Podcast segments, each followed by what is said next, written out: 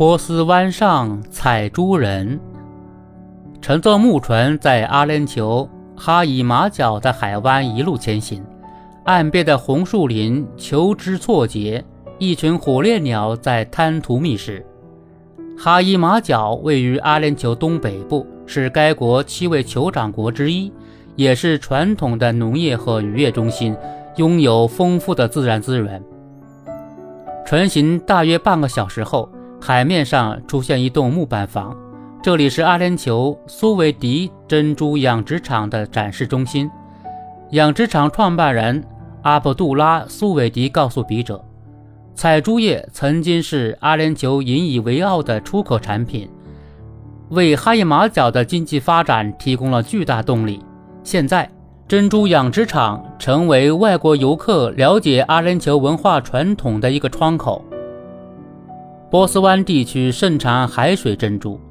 早在公元一世纪，古罗马博物学者老普林尼就在《自然历史》中提到，最完美与珍稀的珍珠来自于阿拉伯海湾。在公元七世纪，中国同阿拉伯国家打通了海上贸易往来通道，中国的丝绸、瓷器销往阿拉伯半岛、东非、欧洲。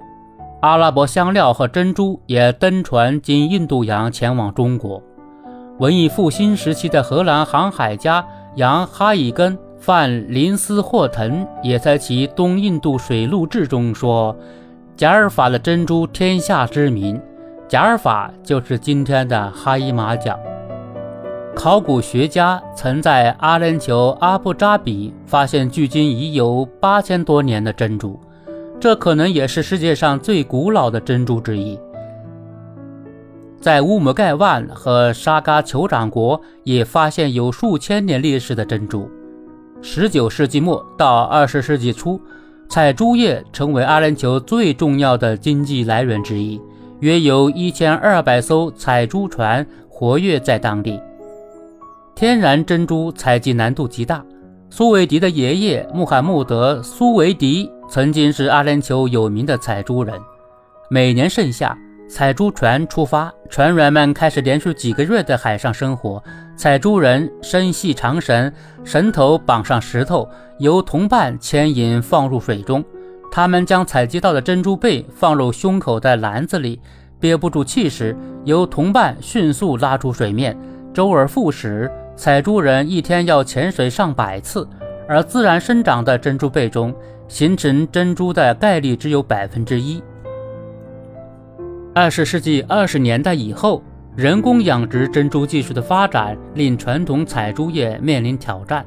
一九五八年，阿布扎比发现石油后，传统采珠业在阿联酋逐渐暗淡。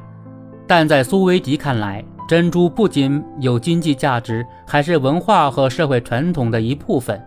他们不应该只停留在博物馆里和图片上。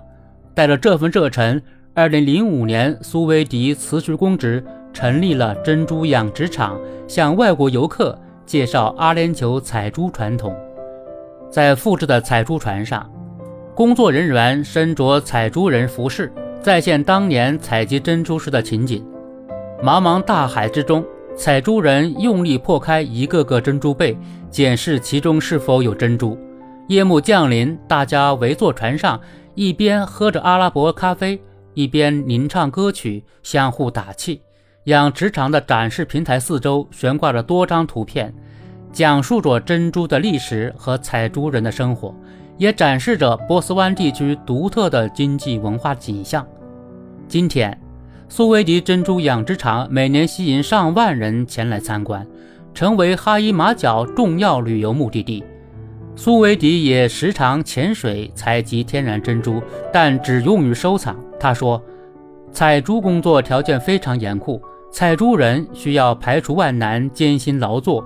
一条船上的人们需要同舟共济，相互配合，最终才能有所收获。千百年来。”这种奋斗或团结的精神也成为阿拉伯文化的一部分。的确，天然珍珠需要采珠人不懈努力才能浮出海面。世界上许多美好事物的呈现，莫不如此，都需要不畏艰辛的采珠人。